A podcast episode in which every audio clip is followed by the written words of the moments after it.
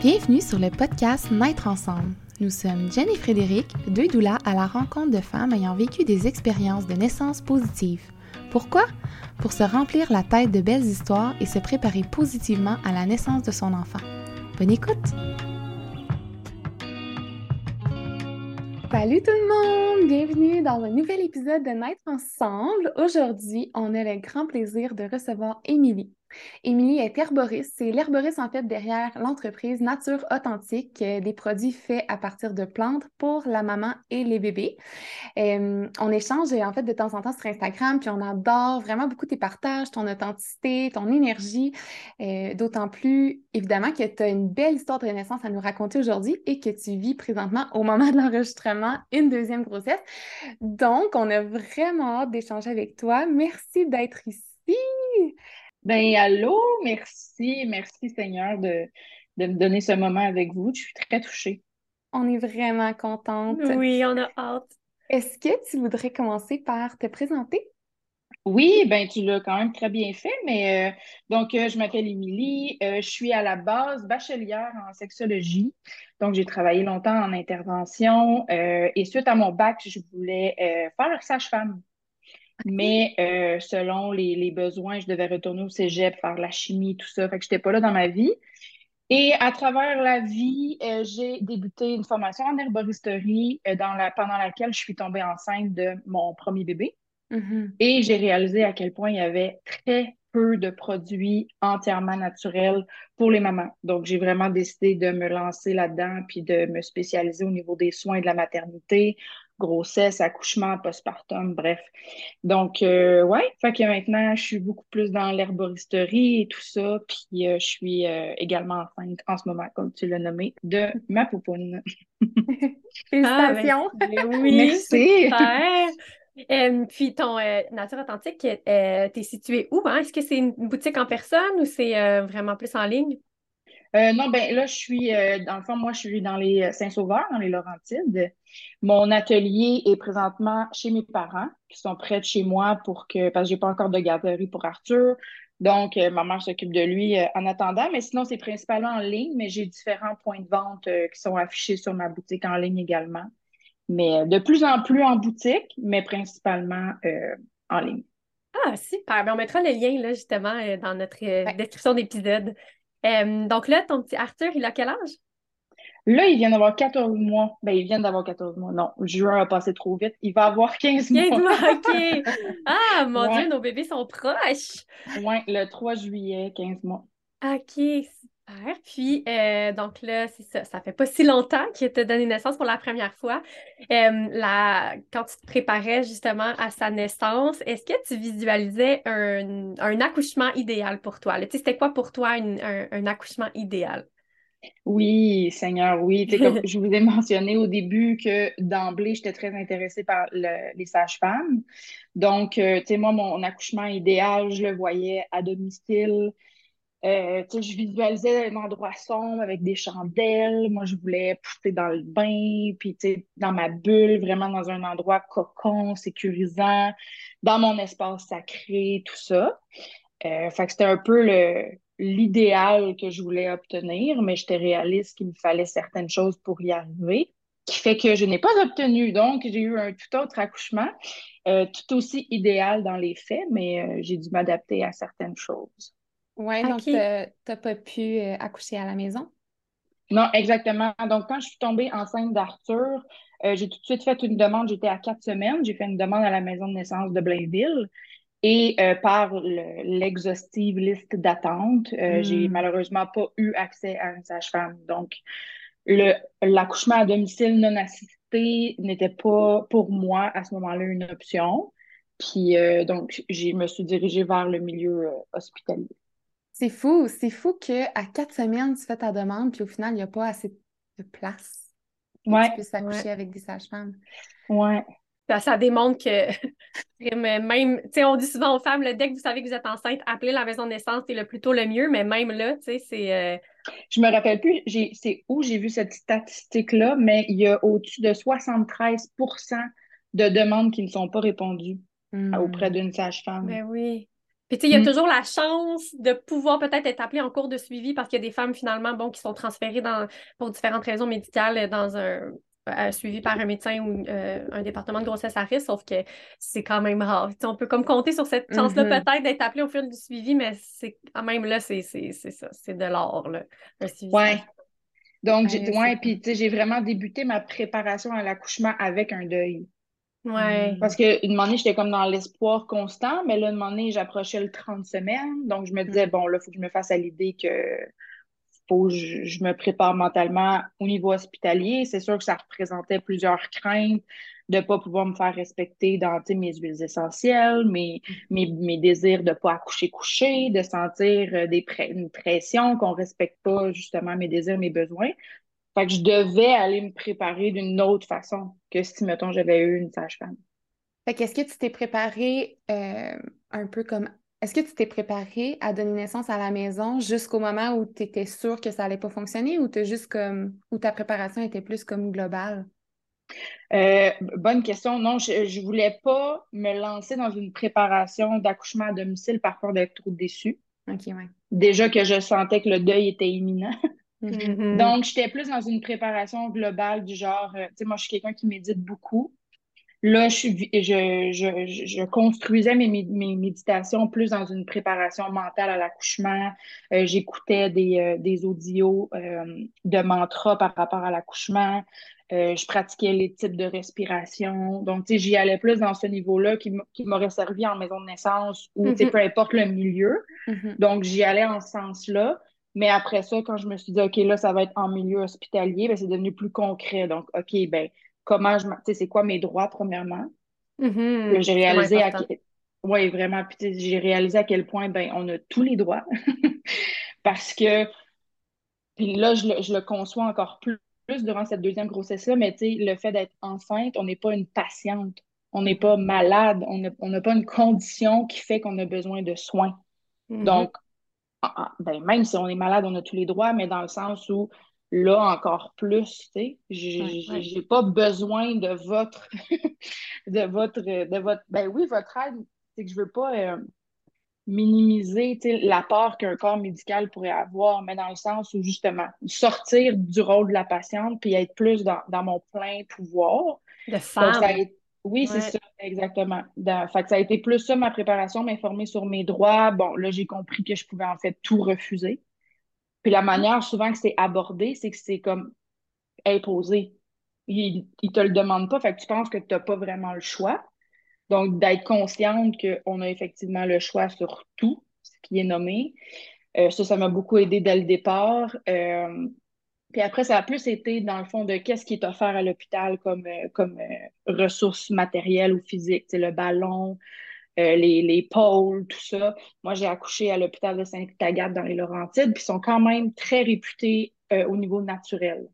Donc, ils sont, sont, ils disent amis des bébés, dans le fond. Oui, oui. Oui, exactement. Donc, ils sont vraiment axés sur les, les besoins de la mère, ils vont au rythme, puis ils sont pas rapides sur les cascades d'intervention. Est-ce que ça, ça t'a rassuré? Oui, vraiment. Puis d'emblée, j'ai fait preuve d'honnêteté avec ma médecin à ce moment-là. Là, j'ai pas la même pour mon deuxième suivi, mais celle qui m'a suivi pour Arthur, d'emblée, quand j'ai comme compris que je n'allais pas avoir de sage-femme, moi, je lui ai nommé. Je suis Mm. vraiment fâchée d'accoucher en milieu hospitalier. Ça me tente pas, j'ai des peurs. Euh, fait que je pense que ça aussi, ça aide quand on est vraiment transparent avec notre médecin, puis qu'on se nomme entièrement, puis qu'on qu'on nomme nos peurs, puis autant nos besoins que nos peurs. Puis euh, elle m'a dit, OK, ben, tu sais, si tout se déroule bien, puis on sent que tu n'as pas besoin de quoi que ce soit, on va te laisser ta bulle, puis tout ça, puis de, de vraiment nommer clairement ce à quoi je voulais. Puis euh, ça aussi, ça a vraiment beaucoup aidé. Ah, Mais c'est sûr que c'est- ça l'aide. Ouais. Ben, c'est sûr que ça l'aide quand la personne à qui tu parles est réceptive, puis elle te respecte dans comment tu te sens, parce que, tu sais, tu sais, c'est, c'est- je trouve ça vraiment parfait, puis en fait, c'est, c'est ça qu'on veut, de pouvoir avoir quelqu'un à qui libérer nos peurs, puis les adresser, puis, mais, tu sais, il faut que l'autre personne soit réceptive, donc je suis tellement contente que tu as eu ça aussi, c'est comme quand même un gros, euh, c'est un gros morceau quand même. Oui, et puis tu sais, il y a aussi la peur du jugement parce que quand tu fais face à un médecin, des fois, juste cette hiérarchie-là que tu Mhm. sens, Mm-hmm. Que là, tu sais, de moi, de nommer mes huiles essentielles, de, tu sais, mon huile naissance qui est comme un mélange de huile à massage pour la gestion de la douleur, diminuer au niveau anesthésique et euh, mm-hmm. anesthésie et tonique utérin. Bref, tu sais, comme, ben, oh oui, si tu penses que ça peut t'aider. Fait que, tu sais, il y, avait des, une petite connotation de, ouais, oui, mais bref, fait que, je me suis pas attardée là-dessus, mais non, somme toute, il y avait une belle ouverture, puis euh, vous dans mon récit de naissance, vous allez voir que mm-hmm. ça a été numéro un. Mm-hmm. Ben, tant mieux. Puis, tu sais, je pense qu'on le ressent quand même, cette... dès que ça sort un peu du cadre plus médical ou que ça s'en va dans quelque chose de plus euh, naturel, les, les, utiliser les plantes, je pense que c'est même l'homéopathie, là, on ne rentrera pas là-dedans, mais dans le sens, tu sais, quand ça sort du cadre plus scientifique et médical euh, avec euh, un médecin ou avec le corps médical, euh, on ressent quand même des fois les petites résistances, les résistances. Je pense qu'il y en a qui sont peut-être plus ouverts que d'autres, mais euh, mais qui, malgré leur petite résistance ou peut-être qu'ils ne croient pas nécessairement à toutes les, options alternatives, mais qui a démontré l'ouverture quand même de te laisser euh, utiliser euh, ce que tu as envie d'utiliser, de te laisser la place de, recevoir aussi tes peurs puis de te rassurer. je trouve que c'est parfait. Puis en même temps, que tu aies osé le nommer, tu as osé nommer tes peurs, tu as osé vraiment affirmer j'ai peur, donc je suis pas contente d'accoucher à l'hôpital, je suis pas contente, c'est pas ça que je voulais. Mais maintenant, mode solution, parce que euh, clairement, c'est ça l'option, c'est mm-hmm. ça. Euh, je pense oui, que... Oui, Puis, tu sais, je vais prendre la balle au bon, tu sais, quand tu nommes qu'on se rend compte qu'ils sont comme habitués dans leur protocole, puis que si on réussit à se nommer, il y a quand même une ouverture. Tu sais, là, pour ma deuxième grossesse, quand je vous disais que je voulais pousser un peu plus loin le côté naturel, Là, moi, en ce moment, ce qui me fait capoter, c'est de voir les femmes quand d'honorer vraiment le placenta. Mm-hmm. Puis de. J'ai réussi avec Arthur de faire un retard de, de clampage, mais là, j'aimerais vraiment attendre plus longtemps, puis déposer des fleurs sur le placenta. Puis, tu sais, mon, mon chum qui est photographe, je veux vraiment prendre le temps de prendre en photo le placenta avec bébé. Puis, bref. Donc, moi, dans ma tête, au départ, c'était juste en maison de naissance ou à la maison qu'on pouvait faire ça. Mais là, avec Arthur, avec mon premier accouchement, je me suis rendu compte que c'était possible d'emmener le naturel à l'hôpital. Donc là, je veux le pousser encore plus loin. Puis quand je l'ai clairement nommé ça à ma médecin cette fois-ci, ben là, tout de suite, elle est tombée dans ses protocoles de ben là, il faut couper le cordon euh, parce qu'une fois qu'on coupe, ben là, le sang, on peut faire le test d'anémie. Sinon, si on attend trop longtemps, X nombre de minutes, d'heures, le sang a coagulé. Puis là, après ça, il faudrait piquer bébé dans le pied pour voir s'il fait de l'anémie. Mais là, moi, je dis, mais ça fait aucun sens ce que tu me dis. Tu piques déjà bébé après 36 heures pour le test de jaunisse. Donc, faites juste piquer à ce moment-là en même temps pour anémie, tu sais. Fait que là, elle dit, ah, ben oui, on pourrait faire ça. Donc, tu sais, je m'aperçois au mm-hmm. final, c'est pas des fois une mauvaise volonté, c'est juste qu'ils mm. sont tellement ancrés dans leur façon de faire, dans leur protocole, que des fois, ils pensent pas que, ah, on pourrait faire ça en même temps que ça, ou de, de changer. Donc, ça aussi, ça me rassure de voir que quand on se nomme clairement, il y a quand même une ouverture aussi. il y a possibilité, exact. Mais à la base de tout, tu connais tes droits et tu t'es informé. Ça, j'allais dire. Je pense que c'est sûr que euh, si tu n'avais pas poussé plus loin, mais peut-être que là, tu serais reparti en disant Ah, ben peut-être que ce ne sera pas possible ou peut-être que. Tu sais, mais non, tu t'es informé, tu connais tes droits, puis ça, c'est la base de tout. On le dit tout le temps, là, mais on en a là, une liste énorme de droits, là, comme femme enceinte, euh, euh, femme qui accouche, puis toute l'information auquel on peut, qu'on peut aller chercher auprès de différents professionnels. C'est Francesca dans le, dernier épisode, l'avant-dernier épisode de la saison 1, qui nous parlait justement aussi de, du fait de s'informer, d'aller demander l'avis de d'autres professionnels aussi, quand si euh, on, on, reste un peu sur notre fin puis qu'on sent qu'on peut aller plus loin, d'aller demander différents avis, d'aller s'informer, mais c'est tellement important. Ah oui, oui, parce que une chance que j'ai j'ai accès à une sage-femme à titre informel que je me suis développée en lien à travers les réseaux sociaux. Euh, plein de doulas aussi, tu veux, veux pas avec Nature Authentique, vu que je suis en plein dans la maternité, ben, j'ai une super belle communauté reliée à l'accouchement, à la maternité, tout ça. Fait que j'ai des super belles ressources pour aller m'informer. Euh, ça, c'est sûr. Puis en plus, avec les herbes, je, je, finalise l'exemple, mais elle me disait, ben, pour savoir les risques d'anémie, ben, moi, de mon côté, ce que je peux faire pour diminuer les risques d'anémie, ben, c'est prendre plus d'ortie à partir de mon troisième trimestre avec mon framboisier parce que c'est rempli de fer, c'est rempli de vitamines, c'est rempli de minéraux. Donc, on va venir prévenir, un, moi, hémorragie, puis deux, les risques d'anémie pour bébé. Donc, tu sais, mm. c'est un échange. Là, elle me dit, OK, ben, tu au, niveau de l'anémie parfait, ben moi, de mon bord, je peux faire telle chose. Fait qu'il y a aussi un échange qui peut s'ouvrir quand on nomme, euh, quand on se nomme, en fait. Mais c'est un peu ironique, non? Parce que, en fait, de retarder le clampage du cordon aide à prévenir l'anémie chez le bébé. Fait que j'aime mieux que mon bébé prévenir son anémie, puis c'est sur trois à six mois post-naissance, versus que tu fasses le test. En tout cas, je sais pas, mais tu sais, je suis pas contre le test, je suis pas contre rien, mais je trouve ça un petit peu ironique. Euh, mais bon, voilà. Euh, c'était quand même vraiment bien préparé, je veux dire, avec un, changement de, de, de, de, lieu de naissance dans, ton idéal. Tu as fait de la méditation, tu as fait des respirations, tu as fait de, la visualisation. Euh, tu t'es préparé aussi en sachant le matériel qu'il y avait à ton centre hospitalier. Tu as posé des questions, tu as lu tes droits. Comme... Lecture, lecture, lecture, lecture. Moi, j'ai besoin de comprendre les choses. Donc, tu sais, au niveau de la gestion de la douleur, j'ai fait de la lecture sur ce qui se passe dans mon corps. Ben, c'est mm-hmm. quoi qui crée la douleur? C'est quoi qui. C'est comment mon corps s'ouvre? C'est quoi les étapes de l'accouchement? Tu sais, moi, le fait de comprendre m'a beaucoup aidé durant l'accouchement parce que ça me permettait de me grounder puis de. de, c'est ça. Ça fait du sens. Comprendre le, comme tu dis, qu'est-ce qui fait qu'on a mal quand on accouche? Bien, après ça, ça fait du sens, puis peut-être qu'on est moins en résistance au, moment euh, qu'on les ressent, les contractions, si on comprend pourquoi elles sont là, puis qu'elles sont là pour nous aider. C'est le processus physiologique, puis on a besoin des contractions pour avoir notre bébé. Mmh. oui, puis comprendre... Oui, Vas-y. Non, non, mais tu sais, dans le sens aussi, on comprend justement ça fait beaucoup moins peur parce que oui, on ne se le cachera pas, c'est intense. Ben oui. si j'avais pas eu les connaissances que j'avais au niveau physiologique, j'aurais pu facilement paniquer. Mm-hmm. Mais le fait d'être groundé dans tout ça, puis de comprendre, puis c'est beau ce que tu as dit, euh, dans le sens où comprendre nous enlève des résistances. Mm-hmm. Mm-hmm. comme on y, il y, a une grande majorité des femmes qui arrivent à cette phase-là où on appelle la phase de transition ou peu importe, où on se sent envahies, désorganisées, euh, où certaines ont l'impression qu'elles vont mourir, rien de moins, mais c'est paniquant quand tu sais pas que c'est normal que ça arrive. C'est mm-hmm. paniquant parce que tu as vraiment l'impression que c'est pas normal que ce que tu De... C'est plus, qu'est-ce que j'avais lu un moment donné? C'est quoi de plus épeurant que de vivre la naissance, c'est de pas savoir. Ah, je suis un peu perdue dans ma côte, là. c'est plus épeurant de le vivre sans savoir que de le savoir avant. Tellement, tu sais. Mm. Bref, ah, ça sera vraiment pas. Euh, la citation de la semaine. Mais, Donc, on comprend ce que tu veux dire. oui, c'est ça, merci. Euh, donc, est-ce qu'on rentre dans ton euh, premier récit?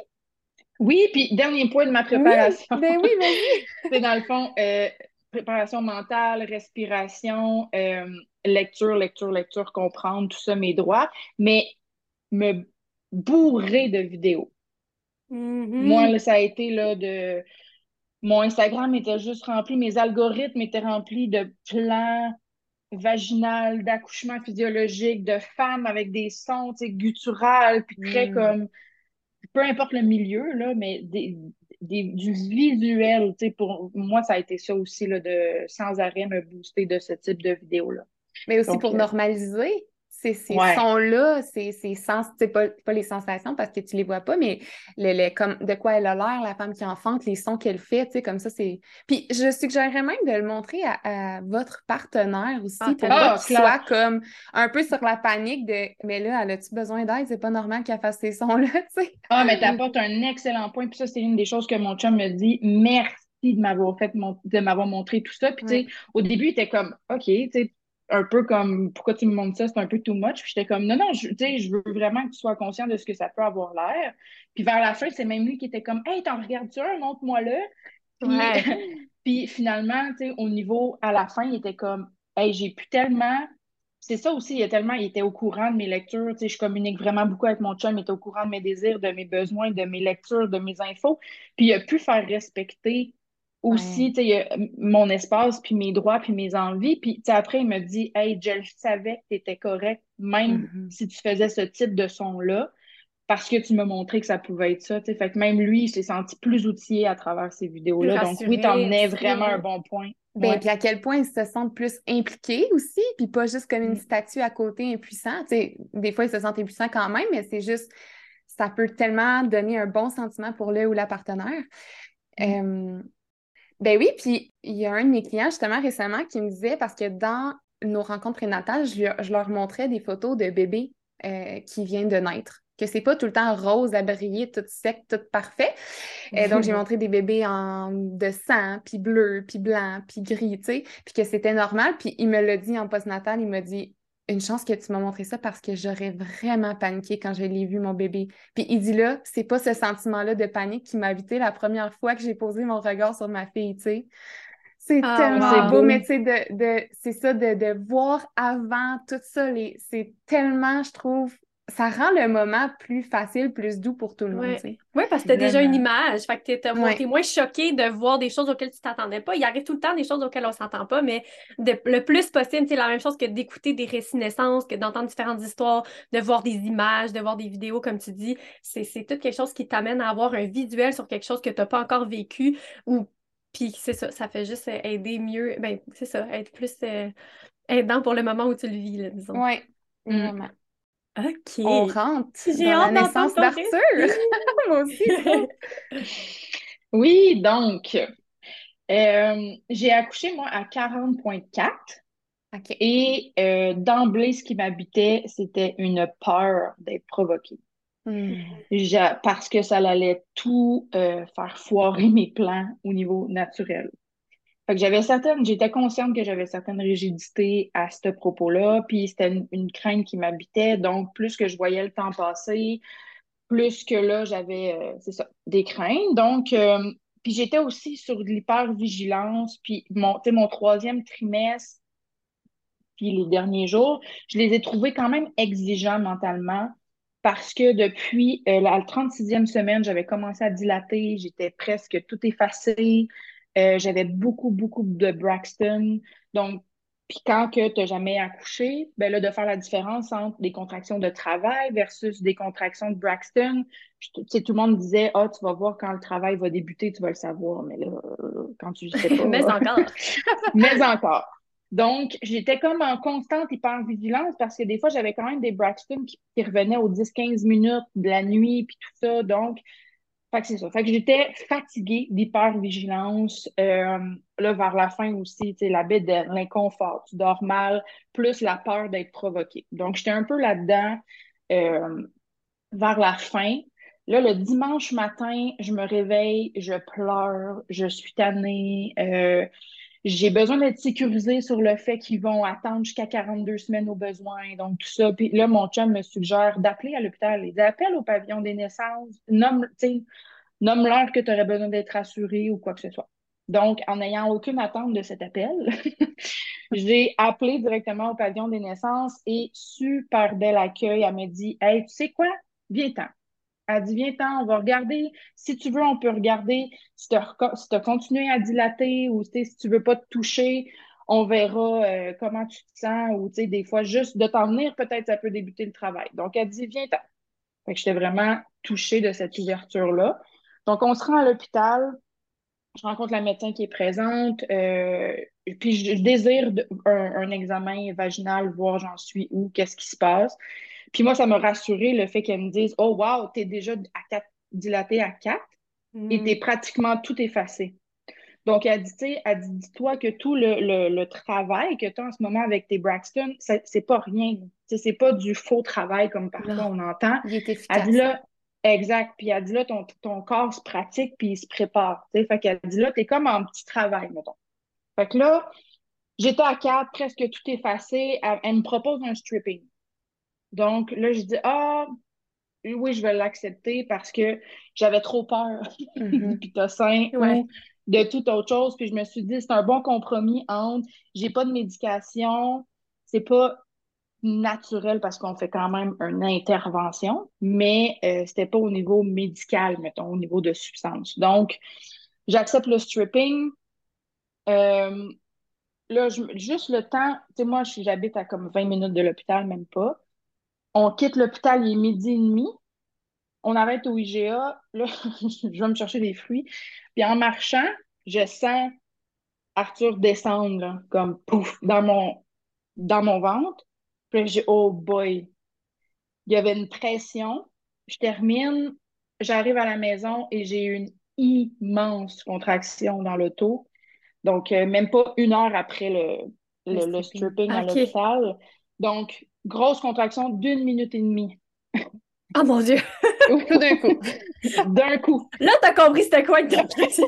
mon chum, c'est exactement ce qu'il a dit. Je me rappelle, je suis dans l'auto et je me prends après la petite poignée qui sent jamais à rien, là, dans, ah l'auto, en haut de la fenêtre, là. Là, je me prends après, puis là, mon cerveau a juste OK, j'ai mis en application tout ce que j'ai pu lire. Là, j'étais comme, je l'accueille, bouche molle, col mou. j'étais vraiment comme, ma cassette à partie, là. puis là, mon chum a calculé, il a eu le réflexe de, calculer la contraction, puis il dit, oh, il dit, là, je pense que tu viens de comprendre c'est quoi une, une, vraie contraction, entre guillemets. En guillemets. ouais, c'est ça, exact. Je le fais avec mes doigts. ouais. fait que là, je suis comme, oh, OK, on est ailleurs. Là. Donc, tu sais, ça a été une grosse contraction de une minute et demie, puis d'une intensité. Après ça, j'ai eu une deuxième contraction après 10 minutes. Et après ça, je suis tombée aux 4 minutes. Donc, tout de suite. Fait que ça a été vraiment. Euh, ça a débuté, tu sais, j'étais comme un peu, comme la, médecin disait, mon, corps se pratiquait. Là, c'est comme si ça a fait, ben, on y va. Ouais. Donc, rapidement, aux 4 minutes, moi, no stress. Je vais aller prendre une douche. là, mon chum, il, était moins no stress. Lui, il était plus dans. Euh, là, tu es dilaté à 4, tu es presque tout effacé, tu es déjà aux 4 minutes. Euh, tu sais, moi, je rappellerai à l'hôpital. Là, moi, je suis comme, laisse-moi le temps. Tu sais, moi, j'étais tellement confiante en mon corps que j'aurais, j'avais tellement confiance que j'aurais pas accoucher chez nous tout seul. Mm-hmm. C'est que là, j'avais comme pas le besoin d'aller me sécuriser à l'hôpital, mais euh, c'était pas, on s'est quand même dirigé à l'hôpital, mais dans le sens où, tu sais, là, j'étais allée prendre une douche, puis là, je, les calculais en même temps dans la douche, puis là, j'étais comme aux 3-4 minutes. Donc, en sortant, j'ai dit à mon chum, je dis, OK, oui, on pourrait rappeler. Donc, bien évidemment, ça fait quand même pas une heure, une heure et demie que je suis sortie de l'hôpital, fait que c'est encore le même staff, je rappelle. et euh, elle rit un peu, fait qu'elle dit, ben oui, on t'attend. Elle dit, on n'a même pas défait le lit sur lequel on, a fait le, le ah, encore. Ta chambre t'attend. oui, c'est ça, exactement. Donc, euh, on se rend à l'hôpital dans l'auto. Je tombe aux, deux, trois minutes. Fait que ça se rapprochait, là. Oui, fait que ça a été comme très rapide le, début du travail. Et encore là, je me sens bien. Je me sens j'aime pas tant le mot contrôle, mais je me sens dans mon plein pouvoir, dans le sens où c'est, c'est, Tu sens qu'il y a une contraction, mais tu sais, je suis pas dans la douleur. Mm-hmm. Je comprends tellement ce qui se passe, puis je me sens tellement connectée à mon bébé, puis je lui parle sans arrêt. Oh, wow. À chaque contraction, je suis comme, oui, c'est bon, on fait un travail d'équipe, viens-t'en, maman est prête, t'es bon, puis c'est comme ça a été constamment de parler à mon bébé, puis ça a fait qu'à aucun moment je me suis sentie seule ou dépassée par les événements. Je sentais que c'était un travail d'équipe qu'on faisait. Donc, tout le long de parler à mon bébé, de, me rappeler de, respirer avec la. Moi, je, suis très visuelle, fait que j'avais beaucoup aimé l'image de bouche molle, col mou. Mm-hmm. Donc, ça aussi, ça m'a vraiment beaucoup aidé. Puis de juste être tellement connecté à mon corps, la méditation m'a vraiment aidé au niveau, tu sais, très connecté avec mon ressenti aussi. Donc, finalement, j'avais tellement lu sur des positions de gestion de la douleur. Et finalement, j'ai juste marché. J'ai été constamment en mouvement parce que c'est ce que mon corps avait besoin. Donc, bon, là, dans l'auto, c'est un peu plus compliqué de marcher, d'être en mouvement. Mais une fois rendue à l'hôpital, euh, je suis aux deux minutes. Et euh, bon, là, on essaie de me poser un cathéter, tout ça. Puis comme que je vous disais euh, tantôt, on ne donne pas le choix. On met un cathéter. Fait que là, je gère mes contractions pendant la pause du cathéter, il installe, mais je suis contente parce que je réussis à rester bien dans ma bulle. Puis, euh, puis les choses vont quand même vite. Mais je voulais constamment me rappeler d'y aller une contraction à la fois. Mm-hmm. Je voulais pas de notion de temps. Je voulais pas, par, peur de me soit me décourager ou quoi que ce soit, fait que de vraiment y aller parfait, une contraction, je la vis, je l'accueille, je la ressens, je la laisse aller. Puis j'en ai une de faite. next. Ah, mais c'est tellement la meilleure, le meilleur truc, honnêtement. Ouais. Une contraction à la fois. De ne pas Ouais. appréhender la prochaine, de ne pas être dans. de la vivre dans le moment où tu la vis, dans le temps qu'elle dure. Puis après ça, tu la petite pause, des fois, sont petites, là, mais une contraction à la fois, là, à se rappeler, à se répéter. Vraiment. Puis, tu sais, j'ai été dans le fond pendant toute cette gestion-là de temps, j'ai vraiment été en mouvement. Fait que je marchais dans la chambre d'accouchement, puis quand la contraction montait, je m'accotais au mur, puis je bougeais mes hanches de gauche à Mhm. droite. Puis, tu sais, l'infirmière après qui a, qui a été avec moi tout le long, parce que ce qui est magique à Sainte-Agathe, c'est que tu as une infirmière attitrée pour chaque. Puis à ce moment-là, j'avais pas les moyens financiers de m'offrir une doula, une accompagnatrice à la naissance. Puis cette infirmière-là qui avait mon âge, donc on a d'emblée connecté, elle a été présente de A à Z, elle est restée avec moi tout le long Mm. de Wow. l'accouchement. Fait que j'ai pratiquement eu l'expérience, d'une accompagnante. Puis euh, elle me dit le fait que tu as été constamment debout, en mouvement, fait qu'avec la gravité, bébé avait juste pas le choix, de Ben bien, oui. ben- de bien s'engager. Euh, donc, c'est ça. Je suis aux deux minutes et euh, une année, je restais, ça, ça pousse au niveau du rectum, du sacrum, puis là, je dis, OK, il faut que j'aille aux toilettes, il faut que j'aille aux toilettes. Et finalement, comme que je m'assois pour aller aux toilettes, la, la, mes os crèvent. Je n'avais pas encore crevé les os. OK. Donc, une partie des os crève et là, la coche d'intensité augmente et là, je tombe aux une minute. Donc, euh, beaucoup plus intense. Là, je- là, à partir de ce moment-là, j'ai plus aucun souvenir visuel. Tellement que je suis dans ma bulle, les yeux fermés. Et là, je me reconnecte encore plus à mon bébé. Donc là, j'y vais euh, une contraction à la fois, je reste sur mon souffle, ça continue, je, reste en mouvement. Euh, là, on me propose le bain, mais là, je suis un peu perdue aux notions du, du temps parce que j'essaye de pas m'y accrocher. Mais d'emblée, euh, quand on est arrivé, la médecin puis l'infirmière nommaient, euh, tu sais, si tu veux prendre un bain, souvent on l'utilise vers la fin de l'accouchement comme dernier moyen, mettons, pour relaxer. Mais là, le fait qu'elle me propose déjà le bain, alors que ça fait, mettons, j'ai eu le stripping à midi et demi, je suis arrivée à l'hôpital vers deux heures, puis là, il est, bref, à peu près trois heures plus tard, on me propose déjà le bain, donc je suis comme, ah oui, oui. Finalement, dans le bain, je suis pas très confortable, mais là, j'essaye de pas, parce que là, l'intensité monte. Mhm. Je me rappelle que c'est mon corps qui s'ouvre. Je suis comme, c'est mon corps qui fait le chemin à mon bébé, mon bébé s'en vient, donc je me répète ça constamment dans ma tête. Et euh, à un certain moment, je me dis, mon Dieu, ça peut, ça peut pas être ça. Puis là, je tombe, que là, je ne sais plus respirer. Ouais. Là, l'in- l'infirmière me dit, là, lâche ta respiration et fais du bruit. Ouais. Fait qu'elle m'a ramené sur, parce que là, tu sais, je commençais à hyperventiler, puis ça, c'est un truc que j'ai beaucoup aimé qu'elle m'a donné, de juste lâcher le, le- le inspire, expire, puis juste te concentrer sur tous les sons animaux, très gutturales, tu sais, avec le, Mhm. le diaphragme qui peuvent sortir, puis ça, au niveau audi- de m'entendre, m'aider à me grounder Au lieu de comme partir dans une certaine panique face à l'intensité. Et quand j'ai commencé à sentir les contractions qui s'enchaînaient, donc là, j'avais plus aucune Pause. pause, plus de pause. Donc, quand la contraction monte puis qu'elle est à son pic, je sens l'autre qui arrive. Mais moi, dans ma tête, je suis comme, OK, ça doit être ça le travail actif. Alors que Finalement. j'étais dans ma transition, Ben oui. puis j'étais dans ma, dans ma phase de désespérance, mais dans ma tête, c'était inconcevable que je sois déjà rendue là. À cause que ça allait tellement vite. Tellement vite. Donc là, moi, ça, ça me fait hyper peur. Donc là, j'ai dit, oh mon Dieu, c'est ça. Là, j'arrive dans le travail actif. J'étais pas préparée, je comprends pas ce qui se passe, c'est sûr je meurs. Fait que là, j'ai, là, je voulais la péridurale. J'étais comme. Puis, si j'avais pas autant informé mon chum de mes désirs, euh, j'aurais peut-être eu la péridurale, puis ça aurait rien donné parce que j'aurais poussé pas Mais longtemps oui, c'est après. Mais, tu sais, l'infirmière a regardé mon chum, puis ça, on me l'a raconté par la suite parce que j'ai aucun souvenir. Mais, euh, tu sais, il m'a dit, elle, elle l'a offert, est-ce qu'on lui donne?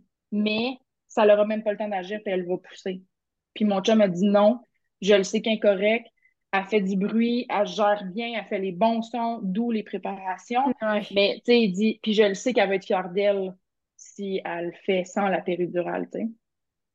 Mais là, moi, après ça, je me suis simplement accrochée à l'idée que j'allais avoir la péridurale. Donc, là, euh, elle m'a demandé si elle pouvait m'examiner. Fait que là, je dis oui. Fait que, tu sais, moi, là, dans ma tête, elle m'examine pour la péridurale. Euh, là, je suis dans une optique de je m'accroche à ça. C'est beau, je vais pas mourir, je vais avoir la péridurale. Mais tout en me rappelant de parler à mon bébé, de rester connecté, puis de, de laisser mon corps, parce que là, plus que l'intensité monte, plus que ton corps veut se crisper. Ouais. Parce que c'est intense, mais là, j'essayais de relâcher le, le, plus possible, puis de, d'accueillir quand même le plus possible. Puis, euh, donc là, bref, elle me demande est-ce que je peux t'examiner? Fait que oui, parfait. Là, j'entends dire à mon conjoint faudrait qu'elle sorte du bain là, là. Donc, il dit OK, parfait. Fait qu'il me sort du bain. il me sort du bain.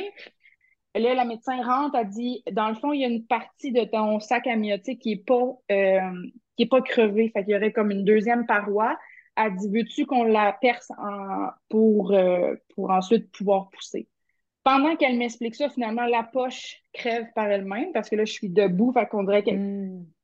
comme la gravité, ça l'a ça l'a fait que ça l'a crevé. Et là, elle me demande, bon, mais parfait, installe-toi sur le lit, je vais là t'examiner, voir si tout est beau, si t'es à 10. Mais là, encore là, moi, je suis comme, l'anesthésiste s'en vient.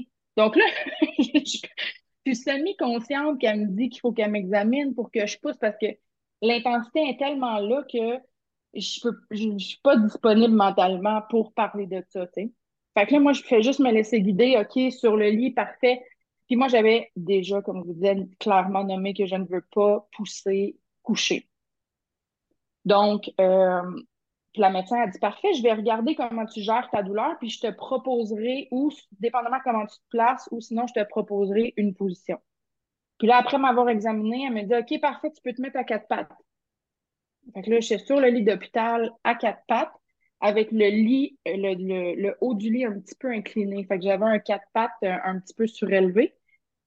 Et là, l'infirmière, elle me dit à l'oreille, elle dit, depuis tantôt, tu sens que ça pousse dans tes fesses, tu l'accueilles, tu pousses pas, mais là, elle dit, là, c'est le temps de pousser.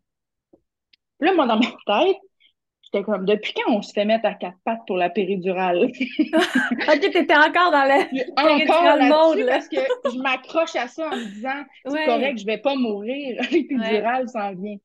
Donc là, elle me dit de pousser, puis là, je suis comme, mais depuis quand on pousse à quatre pattes pour la péridurale? Tu sais, je comprends pas, là. On est vraiment déconnecté dans un autre monde avec ben le, cocktail d'hormones puis tout ça. Fait que dans le fond, la péridurale, tu l'as, ah, tu l'as pas eu, mais elle t'a quand même aidé.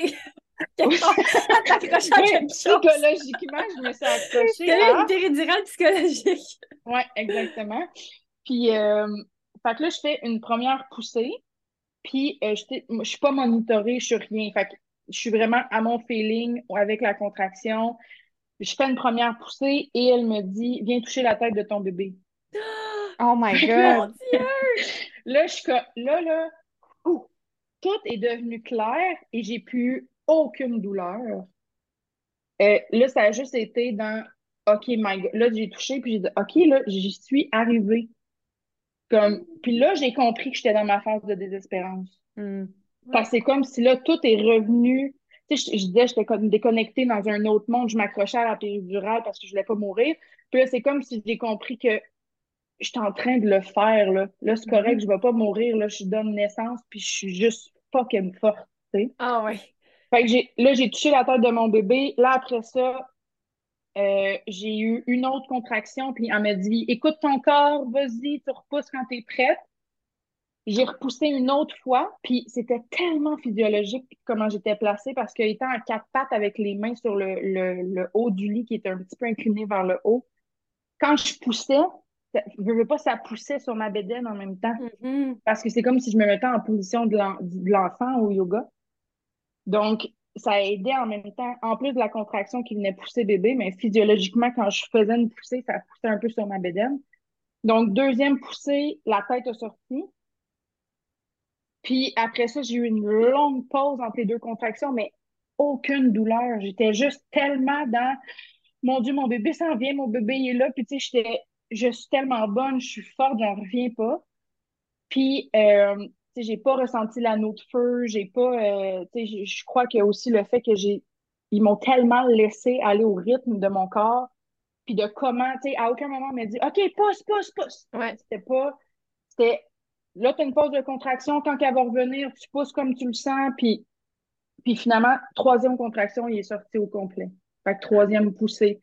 Donc, trois poussées en dix minutes. Il est complètement sorti.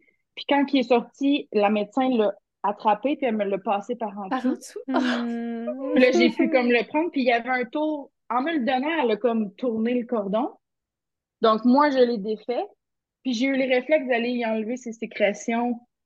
Euh, puis finalement, il s'est mis à, pleu- à- comme à pleurer tout de suite. Puis j'ai pu me retourner, puis ils m'ont laissé Arthur sur moi pendant comme deux heures et demie. Ah, Ils n'ont pas touché. Dieu. Incroyable. Puis je leur avais dit, je veux pas que vous le touchiez, Mhm. je veux pas que vous le nettoyiez, je veux pas rien. Fait que, parfait, ils n'ont pas touché, tu sais, parce qu'ils étaient corrects. Je suis consciente que s'il y avait eu quelconque besoin, Oui, oui. je suis pas, je suis pas, pas folle. Mais pas rigide à ce point-là. Mais non, tu sais, tout a vraiment, tu sais, puis je suis tellement reconnaissante et remplie de gratitude que justement, il ait pu rester entièrement collé sur moi. Euh, après ça, placenta super bien sorti. J'en suis très peu consciente de ce moment-là, tellement je suis sur un high d'oxytocine de Ah ouais, tellement. Oh mon Dieu, j'en reviens pas. Puis là, euh, après, au niveau du placenta, j'avais nommé que je voulais un retard de clampage. Donc, ils ont vraiment attendu. Puis je les ai pas sentis dans leur deadline. Mhm. Ouais. Tu sais, puis ça a clairement dépassé les cinq minutes, là, parce que, tu sais, elle a eu le temps. Je voulais voir mon placenta, puis elle l'a tout expliqué à mon chum. Elle l'a montré, elle l'a ouvert, elle l'a bougé. Mon chum a pris des photos. Euh, tu sais, je touchais le cordon. Puis le moment, il était vraiment, vraiment très, très blanc. Fait que là, ils l'ont, mon chum a, a coupé. Puis après ça, au niveau, j'ai eu quelques points de suture. Fait que, tu sais, j'ai ressenti aucune douleur au niveau de la déchirure, là. Puis je pense que je suis déchirée niveau 2. Bref. Mais euh, j'ai écouté mon corps puis tout ça, puis j'ai pas ressenti quelconque douleur. Puis tu sais, la médecin était super attentionnée. Elle demandait mes jambes shakaient hyper Ah, ouais. les, les points de suture, puis elle a juste arrêté de me coudre puis elle me flattait les jambes. Wow! Ben ouais. Fait que ça, ça a été vraiment des beaux soins. Puis c'est cette médecin-là qui me suit aujourd'hui. Ah, Pour ma deuxième wow. grossesse, ouais. Donc, euh, fait que c'est ça. Point de suture, pendant ce temps-là, Arthur est toujours sur moi. Ils l'ont pas touché rien. Puis c'est une fois que tout est comme finalisé dans la pièce que là, l'infirmière qui avait été avec moi tout le long de l'accouchement a fait les, les euh, agarres et tout ça, peser Arthur. Puis après ça, papa a fait du pot à pot, mais, euh, mais ouais. Donc, ça a été de tout, de, du début à la fin de ma première contraction dans l'auto à j'ai Arthur sur moi, ça a été cinq heures. Puis dans leur dossier, au niveau du travail actif, à partir de euh, mes deux minutes, ou je pense au niveau quand j'ai crevé mes os, c'est un trois heures et demie de travail actif avec trois poussées dix minutes. C'est Ah, c'est fou. Mais je trouve ça tellement. Bref, j'étais touchée là, tout le long, j'avais des frissons. Je trouve ça tellement beau comment tu le racontes. Puis je me dis, ça perce les, mes oreilles, la confiance, puis l'instinct Ouais. que tu as eu. Mm, C'est fou. Puis comme c'est, ça t'a guidé là, tout le long, là, puis tu sais, t'as été connecté à ton bébé, mais tu sais, toute cette confiance-là que tu as eue, est-ce que tu sens que c'est justement tous les apprentissages que tu as fait, toutes les recherches, les méditations et tout, t'es d'où? Qu'est-ce qui, qui peut expliquer toute cette confiance-là, tu penses, que tu as eue en toi, en ton bébé, en- en- en- au processus? Ben, puis des fois, je te... euh, mon Dieu, il y a trop de choses qui veulent sortir de ma bouche en même temps. Euh, je pense que de prime abord, d'emblée, le corps de la femme est pour moi créé pour donner la vie. Mais là, je dis ça, mais il peut y avoir X nombre de choses qui viennent compliquer le tout, là. Mais je suis convaincue que à la base, puis je trouve ça tricky de dire ça aujourd'hui parce que je me rends compte qu'il y a certaines femmes qui limitent leur préparation en cette croyance-là. Mhm. Mais encore, il faut quand même s'outiller davantage, mais je crois que cette confiance-là en notre corps, elle est fondamentale. Puis à la seconde où on a une crainte ou une insécurité par rapport à notre corps, en ses capacités de donner vie, je crois que ça fait une faille qui fait que ça peut vite chirer, tu sais. Fait que moi, je, je me parle un peu dans ta question, mais dans le sens où ça vient d'où cette confiance-là? Je crois que depuis que je suis toute petite, je suis très fascinée par les femmes qui donnent vie. Puis on dirait que, c'est dans ma famille, ma mère a accouché naturellement, puis ça faisait tellement de sens, puis c'était comme très naturel. Puis ma tante aussi. Euh, j'ai toujours été entourée quand même de récits très positifs sur le corps de la femme à donner vie. Euh, mais oui, mes lectures, mes lectures, mes lectures, ça c'est sûr, sûr, sûr que ça m'a. Parce que comme je disais, si j'avais pas compris tout ce qui se passait dans mon corps, mm-hmm. Cependant, avec du recul, je me rends compte que j'ai certaines peurs reliées à cette rapidité-là. OK. Du fait que dans ma tête, j'ai tellement peur de mourir parce que j'étais sûre que ça allait durer des heures, la phase de désespérance. Donc, ça, c'est des choses que j'ai à travailler pour mon deuxième accouchement, de me dire, quand je vais être rendue là, il faut que je me ramène à, OK, je suis pas en travail actif, je suis en phase de transition. Mm-hmm parce que je veux pas me faire d'attente au niveau de la rapidité, mais mes deux accouchements sont quand même très rapprochés. Et souvent, le deuxième accouchement est quand même plus rapide que le premier mm-hmm. en général. Mais, euh, mais ouais, mais là, je m'écarte là, de ce que tu m'as demandé. Ça me parle que ce que tu disais par rapport au fait qu'il y a quand même. Euh, il y a quand même des gens, puis tu sais, on respecte tout, là, c'est bien correct, mais qui se préparent pas autant. Puis j'ai goût de dire qu'on dit souvent comme le corps de la femme est fait pour accoucher, donc pourquoi je me préparerais, tu sais, je vais juste comme me laisser porter.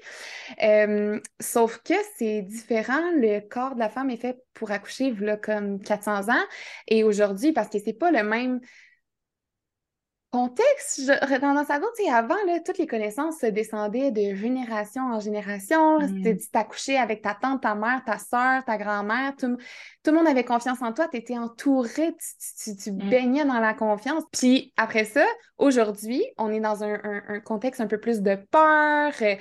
Donc, oui, tu as besoin de te préparer parce que tu n'es pas entouré de toutes ces femmes-là, nécessairement, qui ont toutes les connaissances et qui vont te supporter, puis qui vont te porter aussi, puis porter ton mental quand tu donnes naissance. Donc, oui, tu dois te préparer si tu veux avoir, ben, je, crois, en tout cas, si tu veux avoir cette confiance-là, puis c'est comme, c'est juste plus passer de génération en génération de nos jours, puis il y a beaucoup mm-hmm. la culture de la peur, tu sais, fait que... Tellement. Ben oui, puis tu sais, de le corps médical qui est dans un discours de risque, de peur, de mm-hmm. contrôle de tout ce qui pourrait arriver, de peut-être ci, de peut-être ça, au lieu de juste, oui, je comprends qu'il faut être un minimum au courant de ce qui pourrait mm-hmm. arriver, mais si c'est constamment dans tes pensées, ben, à un moment donné, est-ce que tu manifestes pas plus ce côté plus sombre puis plus obstétrical, manipulation médicale là? Mais tu apportes un bon point dans le sens où maintenant, puis, tu sais, on dit beaucoup, ah, mais mon corps a tellement su comment faire ce bébé-là qu'il va être capable à le mettre, tu sais, au monde, puis mm-hmm. justement, c'est naturel, puis mon corps sait pas. Oui, de un, je crois que ça, cette croyance-là, est fondamentale. Mm-hmm. Mais il faut rajouter des cordes à l'arc parce mm-hmm. qu'après ça, quand on tombe, puis tu sais, même si on est dans avec une sage-femme ou euh, accompagné d'une, d'une. Ben là, si on est accompagné d'une doula, il y a quand même un processus de préparation qui fait. Mais mm-hmm. même si on est en maison de naissance avec une sage-femme, c'est pas parce qu'on a cet outil-là extérieur à nous que c'est gagné. Mm-hmm. Je crois vraiment qu'il il faut aller comprendre, il faut aller s'outiller, il faut. Puis, c'est ça, oui, s'outiller, mais pas être rigide sur un plan fixe non, non plus. Non. Ouais. C'est pour ça que, tu sais, qu'est-ce que tu viens de nommer, c'est aussi beaucoup la préparation mentale parce que ça, c'est vraiment intérieur, puis c'est qu'est-ce qui te suit, peu importe qu'est-ce qu'il y a à l'extérieur. Ah, vraiment. puis là, tu es enceinte de 35 semaines présentement. Donc, euh, je veux dire, euh, la deuxième rencontre s'en vient bientôt. Est-ce que tu t'es préparée de la même façon? Tu sais, tes grossesses sont quand même rapprochées. Est-ce que c'était. Est-ce que tu t'es repréparée? Est-ce que. Euh, la vie va vite avec, un premier bébé. Euh, je te dirais que les différences au niveau de ma préparation sont beaucoup plus au niveau mental. Dans le sens où, pour Arthur, pour mon premier bébé, j'étais très préparée au niveau des connaissances, de comment me placer, comment gérer la douleur, quoi faire. C'était plus dans le faire, puis des outils de position. Puis là, finalement, j'ai rien appliqué de ça. Je pense que j'avais, j'avais étudié comme quatre placement sur le ballon, euh, trois façons de me positionner puis de me suspendre. Puis, tu sais, j'ai zéro fait ça. La seule chose que mon corps a eu besoin, ça a été de marcher puis de balancer mes hanches. Fait que je me suis dit, OK, là, c'est vraiment plus au niveau mental que je dois aller me préparer, euh, d'aller plus ancrer certains mantras. Parce que oui, tu sais, au niveau mental, euh, j'étais, j'appliquais les connaissances au niveau de la respiration, bouche molle, col mou, je, je parlais à mon bébé, je, connaissais les, les, stades du, processus du travail, puis ce qui faisait que c'était, qu'est-ce qui justifiait cette intensité-là. Mais là, pour celle-ci, là, je suis plus dans mon travail mental de, de parce que comme je disais, je porte une certaine peur de cette phase de transition-là. Mm-hmm. Parce que quand que on, on, est à un premier accouchement, c'est de l'inconnu. Mm-hmm. Qu'on est très dans visualiser, se faire à l'idée, puis selon les récits qu'on entend, on essaye de. Là, je, je sais c'est quoi. puis autant que je, je le sais là maintenant que je suis capable et que j'ai encore une. Tu sais, j'avais confiance en mon corps, là, j'ai une confiance aveugle en mon mm-hmm. corps et en mon bébé. Mais là, c'est ça. J'ai un petit travail d'aller déconstruire que je ne vais pas mourir, puis que d'être consciente que ça se peut que ça soit rapide. Parce que, comme je disais, je voulais tellement pas m'attendre à un accouchement rapide que euh, ça m'a perdu, ça m'a mélangé au niveau repère de temps, cette rapidité-là. Autant qu'avec du recul, je suis comme, waouh, j'aurais pas pu demander mieux. Mm-hmm. Autant que ça me laisse certaines craintes. Fait que c'est beaucoup plus au niveau d'aller déconstruire puis d'aller comprendre que, OK, là, quand je vais ressentir ce type de contraction-là, puis ce type d'intensité-là, puis ce genre de découragement-là, c'est imminent, là. C'est plus sur ce plan-là que je vais travailler en ce moment, ben, que sur lequel je travaille. oui, c'est ça. Puis là, tu as dit tantôt que tu avais euh, la médecin qui était présente lorsque le bébé est né, c'est ta médecin qui fait ton suivi, donc tu n'as pas eu de suivi sage-femme non plus euh, pour ta deuxième grossesse. C'est ça, exactement. Encore là, parce que là, pour cette grossesse-ci, euh, j'ai su que j'étais enceinte à 18 semaines. Hum, c'est vrai. Ouais, oh, donc, euh, bref, si je fais une mini parenthèse, juste pour expliquer, dans le fond, j'ai des ovaires polykystiques qui fait que j'ai pas de cycle. Et quand j'ai des dérèglements hormonaux, c'est tous les symptômes d'un début de grossesse. OK. Puis là, dans le fond, j'avais un stérilet. J'avais eu seulement un cycle menstruel. Après ça, j'avais fait la pause d'un stérilet. Puis là, j'accumulais des symptômes. Mais tu sais, moi, dans ma tête, c'était juste un super gros dérèglement hormonal. Pour finalement, à un moment donné, mon ventre commence à arrondir. Puis mon chum de dire, comme là, il faudrait peut-être faire un test de grossesse. fait que là, j'ai appris à 18 semaines que j'étais enceinte. Finalement, mon corps, à la pause du stérilet, avait fait un faux négatif. Donc, j'étais déjà enceinte de deux à trois semaines à la pause du stérilet. Ah ouais? Ouais. Euh, ce qui n'a pas engendré aucune fausse couche, aucune complication. Wow! Ce bébé-là voulait. Elle veut être là sans bon Mais oui, c'est un petit miracle! Oui, vraiment. Puis mon corps a juste naturellement expulsé le, le stérilet sans que je m'en rende compte. Wow, mon Dieu, c'est fou! Oui. Donc, euh, j'ai su comme tardivement que j'étais enceinte. J'ai quand même fait une demande de sage-femme. Mais euh, je n'ai pas accès à une sage-femme. Et ce que j'ai appris d'ailleurs, c'est que en parlant justement avec une sage-femme, que euh, en lien avec mon IMC, j'aurais été refusée de toute façon euh, à la maison de naissance de Blainville parce qu'ils sont affiliés avec l'hôpital de Saint-Jérôme et ils ont comme condition de tout IMC élevé doivent passer par le milieu hospitalier. OK. Ça, c'est-tu euh, dépendamment de chaque maison de naissance ont leurs propres règles? Je crois que oui, parce que la sage-femme à qui je parlais, elle est de Repentigny.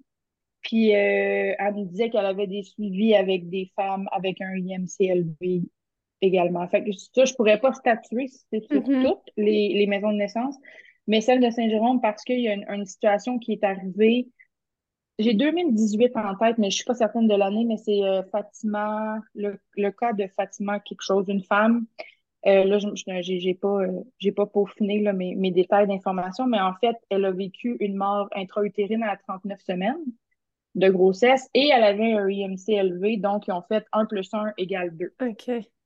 Donc, IMC élevé égale trop risque de mort intra-utérine, donc suivi de grossesse à risque donc pas de suivi en maison de naissance.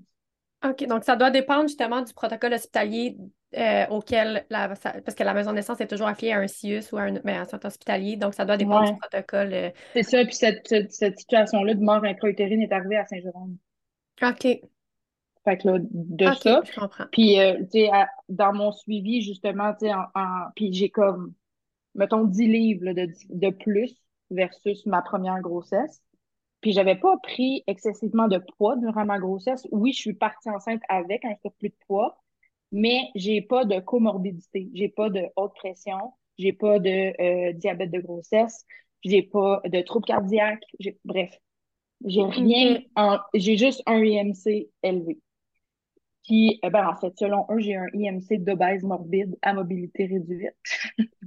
Wow, hein? C'est tellement exagéré. On peut-tu se le dire, là, l'IMC, est-ce que c'est encore d'actualité euh, à ce jour? Parce que je l'ai fait pour le plaisir. Ben, le plaisir, c'est pas un gros plaisir, là. Mais euh, moi, je suis qualifiée d'obèse. Oh oui, non, c'est ça, ça n'a pas de sens. C'est, ben, tu sais, c'est que c'est pas du tout, tu sais, c'est pas du tout un reflet de la réalité, là. Genre... Non, non, puis, tu sais, en quoi mon, un 10 livres de plus fait que j'ai plus aucune capacité à mettre au monde mon enfant. Non, c'est ça, c'est vraiment choquant. Puis même avec, euh, mais même avec comme 50 livres de plus, tu sais, euh, à, quel point c'est ça qui détermine ta capacité à enfanter, je me questionne, tu sais. Ouais. Non, puis, tu sais, moi, ce qui m'a le plus choqué au départ pour ce suivi-ci, c'est que là, la médecin qui me suit, comme je vous disais, c'est celle qui m'a accouché. Non, je recommence ma phrase. On recommence, merci. Celle qui, puis ça, là, je me pratique fou à le dire parce que quand j'entends ça, je suis comme non, non, non, non. Puis je reprends, mais tu sais, c'est tellement. c'est ancré. C'est ça, c'est tellement ancré dans. dans tu sais, quand tu dis, c'est plus les mêmes transmissions qui sont mises, tu sais, au mm-hmm, niveau des peurs, puis tout ça. Bref, fait que c'était la médecin qui était présente lors de mon accouchement. Euh, c'est elle qui a repris euh, mon suivi pour cette grossesse-ci. Et c'est ce qui me blesse autant et qui me confronte autant, c'est que c'est elle qui, qui, me propose mm. les protocoles euh, liés à des interventions telles de planifier une césarienne, juste à cause de mon IMC. Donc là, au départ, premier rendez-vous, OK, parfait, elle me pèse. Là, elle dit Ah, attends, je vais te repeser, je pense que c'est pas le bon poids. Fait que là, je dis Oui, oui, tu sais, je pèse ça. Elle dit ça. Ouais, fait que là, elle dit Ah, OK, ben là, elle fait ses calculs, elle dit Bon, elle dit là, faudrait, dans le fond, euh, rencontrer euh, chirurgien, anesthésiste, puis tout ça, parce que là, maintenant, on planifie des césariennes euh, à 39 semaines, ou du moins, on provoque pour les IMC élevés, puis tout ça. Mais là, je suis comme Pardon? Mais tu m'as vu accoucher. Il y a un an, genre? Même pas? Oui, même pas. Tu m'as vu accoucher, tu étais présente, j'ai pas eu quelconque complication. Euh, là, je comprenais pas ça sortait d'où. Tu sais, mettons, un premier bébé, puis que j'aurais eu quelconque comorbidité, puis le plus à risque de préclampsie ou quoi que ce soit. Je peux comprendre que dans certaines situations, il y a mm-hmm. des choses qui peuvent être mises en place. Mais là, il n'y a rien qui le justifiait à part qu'il me jugeait trop grosse. Tu sais selon seulement ton IMC et ton poids. C'est seulement ça, oui, sur seulement ça. Mais avec aucune comorbidité, tu sais, je veux dire, on peut pas, on peut pas dire euh, ton poids est élevé, t'es pas en santé, là. Mm. C'est comme ça, la réflexion qu'ils ont, qui ont, qui ont, qui ont connue. Tu sais, ça fait pas de sens. Puis là, je lui nommais, je suis comme, mais ça fait aucun sens. sais elle dit, ah, puis, mais tu sais, elle dit, je le sais, là, que tu accouches super bien, puis que ça, tu sais, mais que ça start, ça va déclencher full vite. Puis, tu sais, que dès que tu as une contraction, on vient à l'hôpital parce qu'elle dit, moi, là, je guesse une heure et demie, deux heures, t'as accouché. Puis, je suis comme, mais tu te rends compte à quel point c'est dichotomique ce que tu me dis? Entre, je suis convaincue que ça va être rapide, puis ça va bien aller, mais vu que là, ton IMC, tout d'un coup, il est rendu super trop élevé avec seulement 10 livres de différence, faut rencontrer chirurgien, anesthésiste pour césarienne. Puis, bon, bref. Là, après ça, j'ai, j'ai, on a fait les échographies nécessaires euh, pour euh, la, la, morphologie de bébé parce que j'avais une, coupe d'affaires à rattraper à 18 semaines de grossesse. Puis, euh, test de glycémie, tout est beau. Fait que là, on dirait que là, quand elle a comme pris conscience que j'avais rien d'autre, elle a dit, OK, ben, je pense pas que la césarienne planifiée va être nécessaire, mais c'est constamment de devoir mettre des limites. Puis j'ai toujours eu un surplus de poids dans la vie. Puis tu sais, j'ai au primaire, j'ai eu de l'intimidation là-dessus. Puis tout ça, fait que je veux pas, ça vient réveiller des blessures. Puis tu sais, là, le, fait d'être enceinte d'une petite fille, Là, mm. tu sais, tout ce qui est image corporelle, puis pression de la femme, puis tout ça. Fait ça, je trouve ça hyper exigeant à gérer. Puis en plus, enceinte, full plus émotif. Puis, ben oui. je sais pas si c'est parce que je suis enceinte d'une fille, mais j'avais pas ce niveau de sensibilité-là enceinte d'Arthur. Mais là, je me sens d'une sensibilité, d'une vulnérabilité, puis on me confronte constamment avec mon poids puis mon image corporelle. Mais, euh, mais c'est ça. Fait que, j'ai fait le, un bout de chemin parce qu'elle me disait, dans le fond, il faudrait juste rencontrer l'anesthésiste parce que, advenant qu'il juge qu'il y aurait des difficultés sur ton corps, vu que c'est une plus petite hôpital à Sainte-Agathe, il préfère envoyer des accouchements à Saint-Jérôme. Puis là, moi, avec mon, mes droits que je connais maintenant, je lui ai dit, je veux juste te dire, peu importe tu m'envoies accoucher où, je veux m'en fous. Moi, en travail, je m'en viens ici, là. Saint-Jérôme, c'est pas un hôpital qui me, qui me convient, moi, de ce que j'ai comme background, de ce que j'ai entendu, tu sais. Puis je me sens plus en sécurité à Saint-Agathe. Bref, je vais voir le chirurgien, puis je vous explique rapidement parce que c'est un para, un ultime inconcevable de ce que je peux dire. J'arrive à l'hôpital, premièrement, euh, aucun anesthésiste est prévu pour me rencontrer. C'est pas très clair, la rencontre pour personne. Finalement, il interpelle un anesthésiste on the side de même pour me voir. Même moi, je comprends pas trop pourquoi il faut qu'il me voie. Là. Puis, euh, il, il, prend mon dossier, mais il le regarde même pas. Puis, il m'emmène dans un bureau style garde-robe. Puis, il me dit, bon, fait que là, dans le fond, les personnes avec un IMC élevé, euh, vous avez pas d'endurance, très peu de mobilité. Donc, euh, souvent, ça complique bien les affaires pendant l'accouchement. Je vous le dis, il, a, il, a, starté sa cassette. Là. Personne ne nous voit, mais moi puis Diane, on a la gueule à terre. oui. Puis, il dit, souvent, là, vu que vous avez des amas graisseux sur votre corps, ben là, c'est vraiment plus compliqué de faire la, la, péridurale. À aucun moment, il a examiné mon corps. Là. Ni ton dossier, il connaît rien. Là, de, Ni mon dossier. Puis, tu sais, moi, tu peux passer ton doigt sur ma colonne de A à Z, puis tu sens toute là, ma colonne. Il n'y a pas d'amas graisseux au niveau de mes lombaires. Là. Non, mais vous, les personnes avec un IMCV, vous n'avez pas d'endurance et de mobilité? On appelle ça de la grossophobie. Je suis, je suis sans voix. Oui, mais là, c'était tellement too much que j'ai éclaté de rire.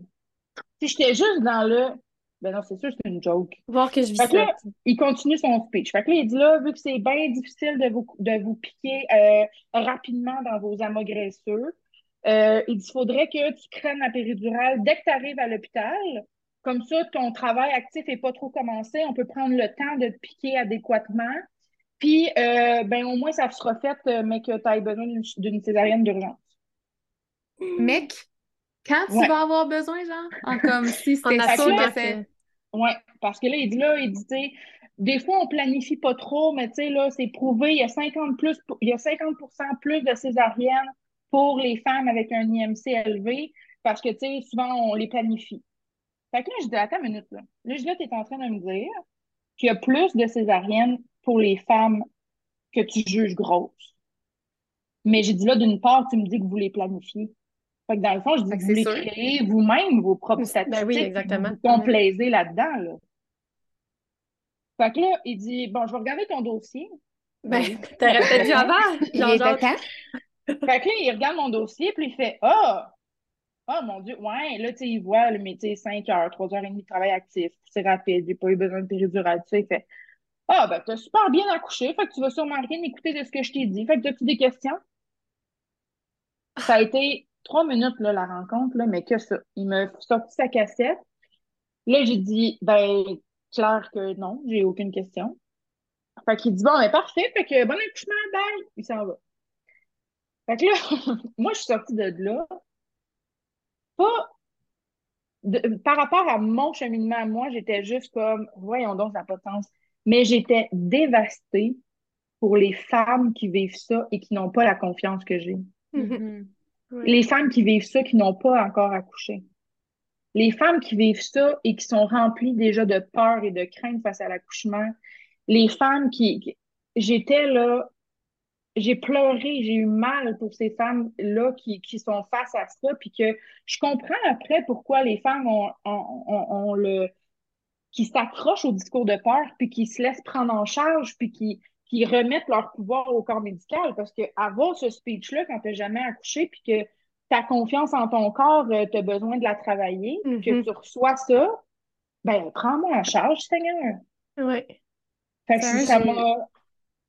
Ouais. J'ai mal dans le ventre. Comme j'ai mal dans le ventre de que, premièrement, toi, tu as eu à vivre ça parce que oui, t'es confiante, mais on dirait que je trouve juste que personne devrait se faire parler comme ça. Absolument. Puis comme tu dis, une, une maman qui a déjà, tu sais, on a toute la confiance, euh, en tout cas, pas toute, mais la majorité avant un premier bébé, euh, notre confiance est ébranlable par moment. Puis là, tu te fais parler comme ça, mais ta confiance, t'en as plus, là. T'en as plus de confiance, puis après ça, ils viennent créer leurs statistiques avec ce climat-là de peur. Puis, tu sais, comme tu dis, après ça, c'est comme prends-moi en charge, puis là, on le sait tout, qu'est-ce que ça donne, des prises en charge, puis des. Ben, c'est sûr que ça l'apporte éventuellement plus de protocoles, plus de pédurales, plus de symptômes, plus de césarienne. Fait que Mm. c'est que. Puis, ah, on dirait que. Je sais pas comment décrire, ça me fait mal en dedans. Mm. que les femmes Vraiment. vivent ça. Oui, puis je trouve que, tu sais, c'est un... on reprend la même rencontre, là, mais on ajoute euh, des différences dans son discours, de la, ba- de la bienveillance, utiliser euh, des meilleurs termes ou juste comme se positionner. connaissance de la connaissance de ton dossier d'abord. Tu sais, tu- tu- probablement que tu l'aurais peut-être vécu différemment, mais c'est malheureusement un discours qu'on entend souvent. Tu sais, la grossophobie existe là, pour les femmes enceintes et qui Ouais. accouchent, puis c'est, c'est, c'est présent, puis c'est, comme on disait, c'est, c'est la pire chose pour la confiance. Puis tu sais, quand on parle de confiance, on parle de confiance en soi, confiance en ton corps, ça fait réveiller des... ça fait ressurgir des affaires que tu n'as pas besoin euh, quand tu es enceinte, quand tu t'apprêtes à donner ouais. naissance. Tu sais, déjà, au quotidien, en tant que femme avec un surplus de poids, c'est difficile. Mm. Ouais. Sur plein de choses, juste magasiner son linge, ou tu sais, par rapport aux images corporelles, à- à aux standards de beauté auxquels on. Autant qu'on est dans une émergence de la, de la, la femme est belle sous tous les types, ça Mhm. reste que c'est le message sur- dans lequel on est ancré. Mhm. C'est la minceur. Tu sais, quand t'es mince, t'es en santé, t'es belle. t'es- Bon. Ouais. oui, il y a un travail qui se fait pour déconstruire ça, mais quand même, c'est ça qu'on porte en tant que société en ce moment. Fait que déjà là, on n'est même pas enceinte qu'on est en confronté à ça. Donc, Ouais. rajoute à ça être enceinte, fait que tu as un pic de vulnérabilité. Puis, tu sais, pour certaines, tu n'es déjà pas bien dans ton corps. Puis là, rajoute à ça les, parfois les inconforts de la grossesse. Mhm. Donc là, quand tu te fais dire, ben, tu n'as pas d'endurance et de mobilité, ben, ça, tu y crois, là. Oui. Alors Exactement. que si tu si c'est mis à l'inverse puis que tu es capable, en tout cas. Mais puis là, suite à ça, dans le fond, j'étais supposée rencontrer un chirurgien, puis laissez-moi vous dire que j'ai rappelé à l'hôpital, puis j'ai dit euh, annulez mon rendez-vous, clairement, ça Mm. sert à rien. Ouais. Puis là, je rencontre ma médecin demain. Je l'ai pas revue là, depuis ces- ces- ce type de rencontre-là. Puis, tu sais, elle, la manière qu'elle me parlait, c'était tellement un protocole qui était installé comme type de rencontre. Alors qu'à l'hôpital, j'étais arrivée là, puis ils comprenaient tout Personne ne savait, c'est ça.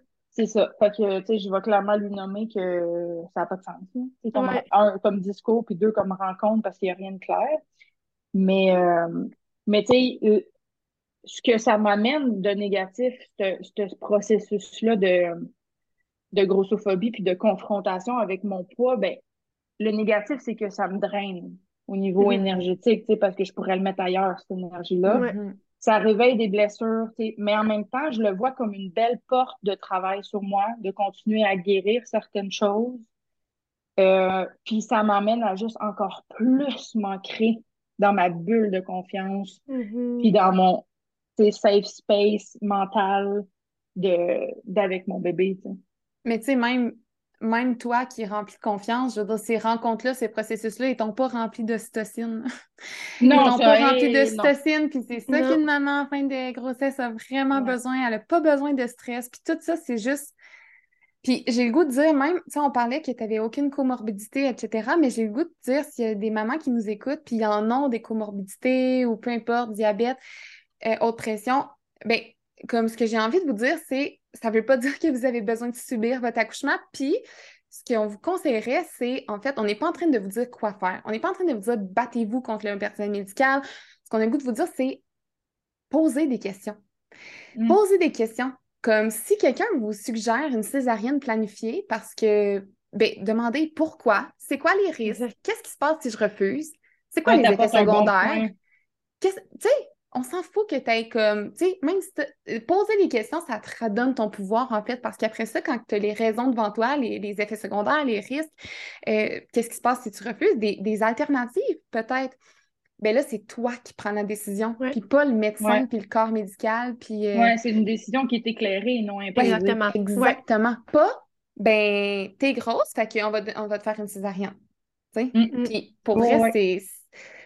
Ça sais, la mère qui s'est dit aussi, là, quand c'est dit dans, dans le protocole, on fait ça, ça, ça. Fait que c'est comme, tu sais, comme on disait tantôt un peu, là, des fois, il, il- euh, comment il dit, c'est comme si c'était Ouais. imposé, puis c'était ça la réponse, c'est ça qu'on fait. Mais non, tu sais, il y a toujours l'espace et moyen d'aller questionner, d'aller euh, ouvrir la discussion vers autre chose, d'aller Ouais. chercher les, les- les informations parce que si on ramène ça au choix éclairé, il y a toujours moyen d'aller faire valoir ses droits puis de faire. Puis au final, c'est le choix, le, peu toi. importe le choix que tu vas faire, c'est toi qui vas l'avoir fait. C'est toi qui décide. Mhm. Oui, Ouais. oui, puis tu sais, la, la péridurale ou les césariennes n'a pas de n'est pas attitrée à un poids. Non. ça, ça a tellement pas rapport. Je, je connais des femmes qui, qui ont eu une césarienne d'urgence, puis elles sont toutes petites, tout minces, puis ont eu IMC. Ah, ben oui. Tu sais, je veux Mhm. dire, il y a plein de complications ou de choix ou de, Mhm. de, de, de naissance, de type de naissance qui peut arriver, peu importe le poids. Là, fait que Mhm. tu apportes un super bon point dans le sens où euh, s'il y a certains protocoles qui te conviennent, puis que tu connais les pour, les contre, les impacts, tout ça, Mhm. puis que ton choix est éclairé, puis c'est ça que tu choisis, ben au moins tu vas te sentir dans ton plein pouvoir, puis ça va être l'accouchement que tu auras désiré, parce que Mhm. c'est ce que tu auras choisi de façon éclairée. Ouais. Non Exactement. par peur, non par imposé, non par jugement de ton IMC ou autre. tu sais. Ouais, Mhm. vraiment. Puis, tu Vraiment. sais, on parle de poids, là, fait que j'ai le goût de l'apporter, mais comme, sont-ils obligés de nous peser? Tu sais, peu importe ton Ah poids, non, là, hey, c'est nécessaire. plus. Il me pèse Ouais. Ils pèsent plus. Ouais, les- dans le fond, quand ils m'ont pesé au départ, après ça, j'ai fait Bon, c'est beau, tu as statué que je te baise, maintenant on passe à autre chose. Puis Ouais. dit là, dans mon dossier, je veux que ça soit inscrit. Parce que rendu là, là, que je prenne 30, 40, tu sais, je veux dire, peu importe le poids que je prends, là, on le sait là, que pour vous, c'est un problème, mon poids. Là. On a statué là-dessus. Ouais. Puis c'est que moi, après ça, ben, ça va. C'est moi, après ça, qui repart avec le chiffre qui est écrit sur la balance, puis que ça réactive mes troubles alimentaires, puis mes insécurités, puis mes blessures. Là. Tandis que Mhm. pour toi, médecin dans ton bureau, dans le dossier, dans l'immédiat, ça change rien. Non. Ouais. Fait que oui, c'est quelque chose que tu sais, tu peux nommer de euh, ben moi, ça me tente pas qu'on me pèse, puis tu sais, Ouais. je refuse. Puis ça, ils se prennent, tu sais, au début, ils sont comme Ah ben, tu sais, la- la- l'infirmière qui m'avait pesé a dit Ben mets-toi de dos. Puis là, je suis comme Non. Le pas. principe de, ouais. Le de se peser. ça ne sert à rien en ce moment de me peser. Ouais. Mon IMC, t'as mon, mon poids de base, là. Mhm. Concrètement, en lien avec mon suivi et mon accouchement, là, ça n'a pas d'importance. Ouais. C'est, non pertinent. Moi, mon médecin, elle m'avait pesé. Tu sais, on a un rendez-vous six semaines postpartum, puis elle m'avait pesé. Puis j'étais comme, Pas ça sert à quoi ça? Ouais. Ça Ouais. sert à quoi de me peser six semaines postpartum? Puis je l'avais fait par comme, on dirait qu'on on, on le fait juste, mais Ben, Ouais. c'est qu'ils ne proposent pas est-ce que tu veux que je te parle? C'est parfait, on va prendre ta pression. OK, excellent, parfait, va sur la banque. On va Ouais. Puis on suit, oui, c'est ça. Ouais. Tout prend- est imbriqué, on prend pas le vrai. temps de faire comme Non. Attends, mais pourquoi? Ouais. Qu'est-ce que ça amène? Est-ce que je, qu'est-ce que ça m'apporte à moi? Qu'est-ce que ça t'apporte à toi? Qu'est-ce que ça impacte sur le suivi, sur mon bébé, être nécessaire? Qu'est-ce que, tu sais, c'est que tout est tellement une roue qui est Ouais. à roule, puis c'est ça qui est ça.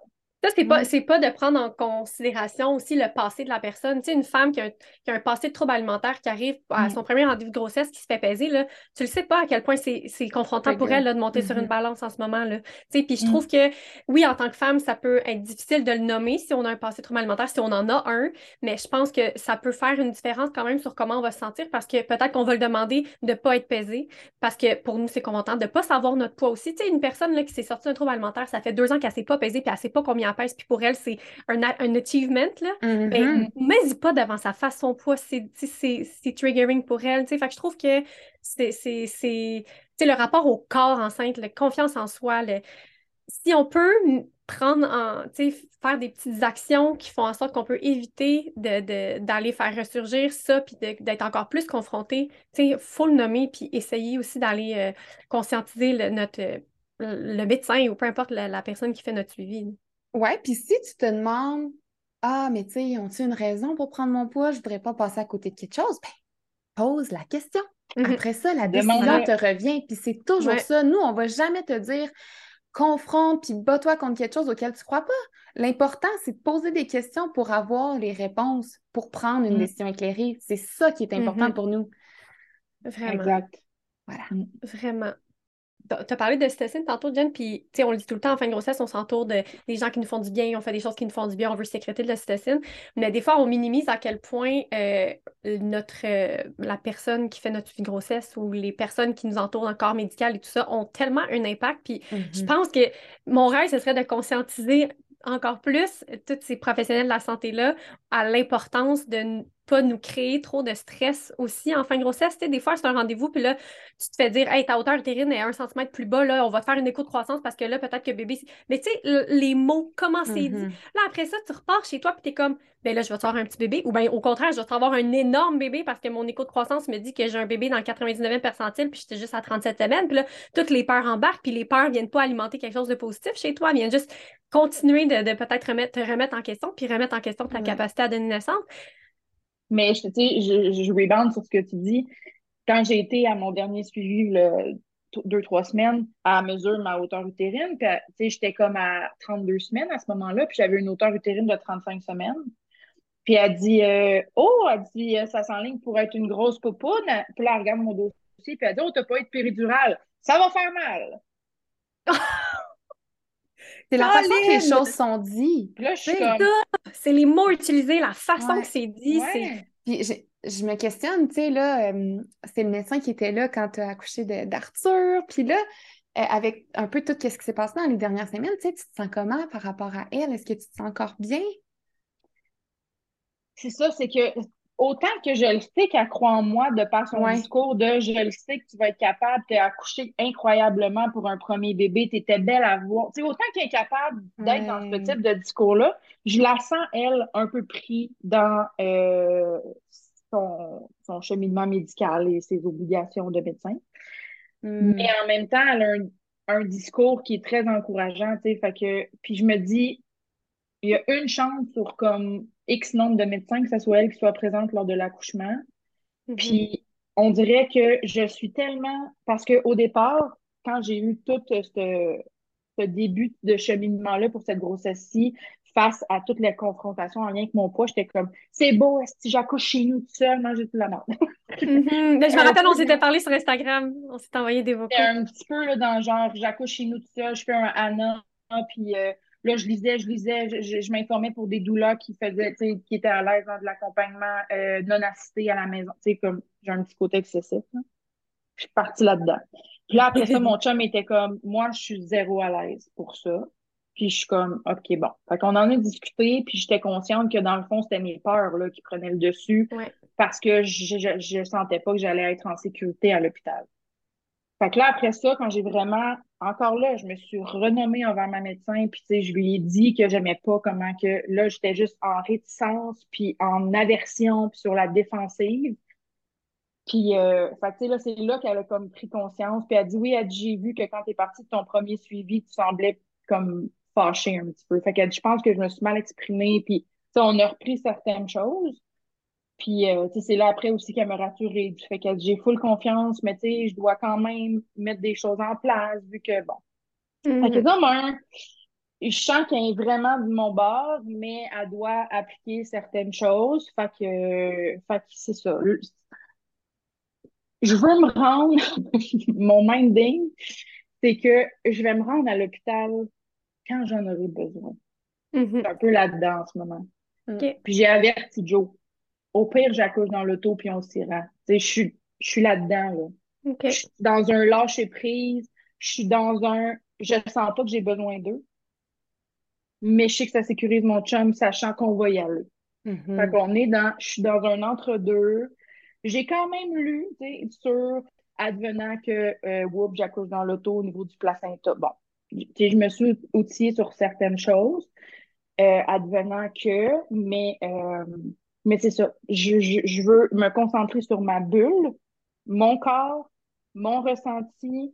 Je veux pas paniquer face à la phase de transition, de désespérance. Je veux rester calme. Puis, on y ira, mais que ça me tente. Oui. Puis ça, depuis que tu t'es mis dans ce mindset-là, est-ce que euh, tu sens peut-être, tu te sens moins atteinte ou euh, par... Ah, détaché complètement. exactement. J'ai pu, mm. là, je suis juste dans c'est moi qui accouche, je vous gérerai quand j'arrive. dans le sens où je dépends plus de personne, je dépends Mhm. pas. Autant que pour Arthur, j'ai pas senti que je dépendais de quiconque. C'est juste que là, avec la situation, je, je veux me remettre dans mon plein pouvoir, puis j'arriverai à l'hôpital quand j'arriverai. Ouais. Puis, dépendamment j'en suis où dans mon accouchement, on verra qu'est-ce qui se passe. Puis, je veux pas avoir d'attente, mais je sens que ça va être rapide. Je le sens à l'intérieur de moi que ça va Mhm. être rapide, mais c'est ça. Je, je, je, je veux juste me reconnecter dans ma bulle, dans ma confiance. Je veux pas je veux pas avoir quelconque crainte. Euh, je veux pas avoir aucun doute sur ma Mm. capacité en lien avec mon poids. Fait que je, je me Ouais. barricade dans ma confiance, avec mon bébé, dans le travail d'équipe qu'on fait. Puis c'est là-dessus que je me concentre, puis j'irai à, à l'hôpital quand que je sentirai que ça sera le moment. Ah, Ouais. wow. Wow. Je suis vraiment contente pour toi. Puis est-ce que tu vas venir nous raconter ta deuxième histoire de naissance? Ah, mais là, oui! On t'invite d'avance, t'as même pas accouché. c'est ça. Seigneur Dieu, ben oui. Mais Ouais, je trouve ça- ça oui, tellement oui. inspirant. Honnêtement, je trouve que, tu sais, tout ce que tu racontes, oui, autant ton récit est inspirant, mais je trouve que euh, ta manière de voir les choses, comment tu t'as, tu sais, t'as une confiance peut-être à la base, en- tu dans le corps de la femme, dans la capacité qu'on a de donner naissance, mais t'as- tu mets tout en place pour la nourrir, cette, cette confiance-là, je trouve. Puis, tu sais, t'as- t'as- je sais pas, je trouve ça vraiment inspirant, puis je trouve que Mhm. c'est euh, c'est Ben, admirable que- aussi que tu puisses, tu sois- tu sais, que tu te mettes en mode solution malgré ce que, ce que tu vis en ce moment qui est plus difficile, tu te mets en mode solution, en mode protection euh, de ta bulle, de ton espace, de ta confiance, de ton bébé, puis c'est c'est ouais, c'est vraiment admirable. Puis tu sais, je trouve ça presque symbolique d'être enceinte d'une fille. Puis de, Mhm. de vivre ça lors de ma grossesse de ma fille. Parce qu'on dirait que ça vient tout réveiller ce que je veux déconstruire. Tu sais, au niveau de l'alimentation, le, le- l'image corporelle, puis tout ça. Fait que je suis comme, hey, je vais te mettre au monde dans un contexte de confiance Ah, que tu n'auras pas le choix d'être confiante dans. Mhm. c'est Wow, tellement beau. tellement. Ouais. Mais pour vrai, moi, j'ai une petite fille, puis c'est vraiment un défi. C'est vraiment un défi. Faire attention à comment ça change ta façon de te voir, on dirait. Ah! Parce que, puis comment tu parles de toi-même, puis comment tu te... Parce que jamais je vais dire à personne un commentaire sur leur corps, mais le mien, j'en fais tellement souvent, ben là, vraiment moins depuis que j'ai ma fille. Là, mon chum me dirait, Hmm. ben tu le penses. Ben regarde, euh, on commence quelque part, puis à un moment donné, je pas. vais le croire. Ouais. Oui, puis elle, elle l'entend pas. Exact. Bon, hey, sérieux, je pense qu'on n'a jamais enregistré un épisode si long. Je sais pas ça fait combien de temps, mon Dieu? Je sais que pas. Mais non, mais c'est tellement intéressant. C'est juste comme, OK. Mais on pourrait poser la dernière question Oui, qu'on on est rendu à la dernière question. Euh, Oui. Quel conseil tu donnerais à une femme qui s'apprête à donner naissance? Ah! C'est difficile, un Ah, conseil. ouais, c'est ça, là. Euh, on dirait que la première phrase qui me vient en tête, instinctivement, là, c'est c'est pas de la souffrance, c'est de la puissance. Mhm. Puis euh, de ne pas avoir peur de cette intensité-là, parce que si ton corps te fait vivre cette intensité-là, c'est parce que tu en es capable. Ouais. Fait que moi, ça serait juste, sais, J'ai parlé, là, bouche molle, col mou, puis tu sais, de Ben parler oui, non, non, c'est c'est parfait. Ouais. Parler au Ah bébé ouais, aussi. Se connecter Bon, à son j'ai dit bébé. deux conseils. Mais Mais, c'est pas grave, t'en as dit plein à travers ton récit. Mais oui, connecter à bébé fait que si tu te sens dépassé par ce qui se passe, ben tu restes groundé avec quelqu'un, tu te sens pas seul. Exact. Fait que je dirais ça. Mais au niveau de l'intensité, pour pas avoir peur de ce niveau de, de, d'intensité-là, puis j'essaie le plus possible d'utiliser le mot douleur. Je l'ai presque pas dit, je crois. Parce que je- une, douleur, ça fait mal, mais là, c'est c'est une intensité.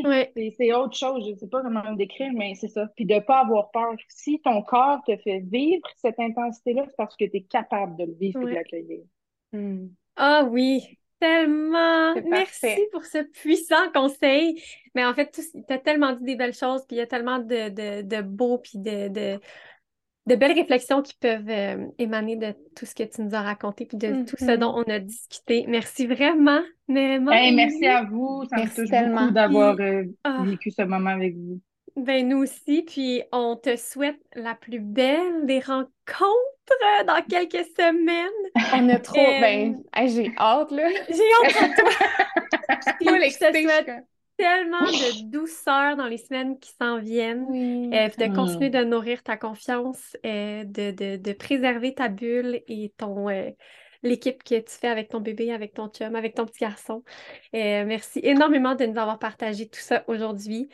Euh, aux femmes qui nous écoutent, euh, il y a peut-être des sujets qui ont été confrontants. Je sais qu'on a parlé bon, du poids, de la grossophobie. C'est toutes des choses, des fois, qui peuvent être triggering, euh, émaner des questionnements, vous amener à réfléchir sur certaines choses que vous vivez. N'hésitez pas à venir nous écrire si vous avez des questions, des commentaires, des témoignages à nous partager. oui, puis moi, j'ajouterais même, s'ils veulent m'écrire par rapport à des questions ou euh, justement besoin au niveau de, de, support au niveau des droits ou quelconque justement suivi en lien avec la grossophobie ou peu importe, je suis très, très, très, très ouverte à discuter également. Super, bien merci beaucoup. Donc, n'hésitez pas. Merci beaucoup d'avoir été là pour euh, nous écouter. Merci, Émilie, d'avoir été là pour nous raconter tout ça. Ah, Et on se retrouve euh, la semaine prochaine pour un nouvel épisode. Merci. Bonne journée.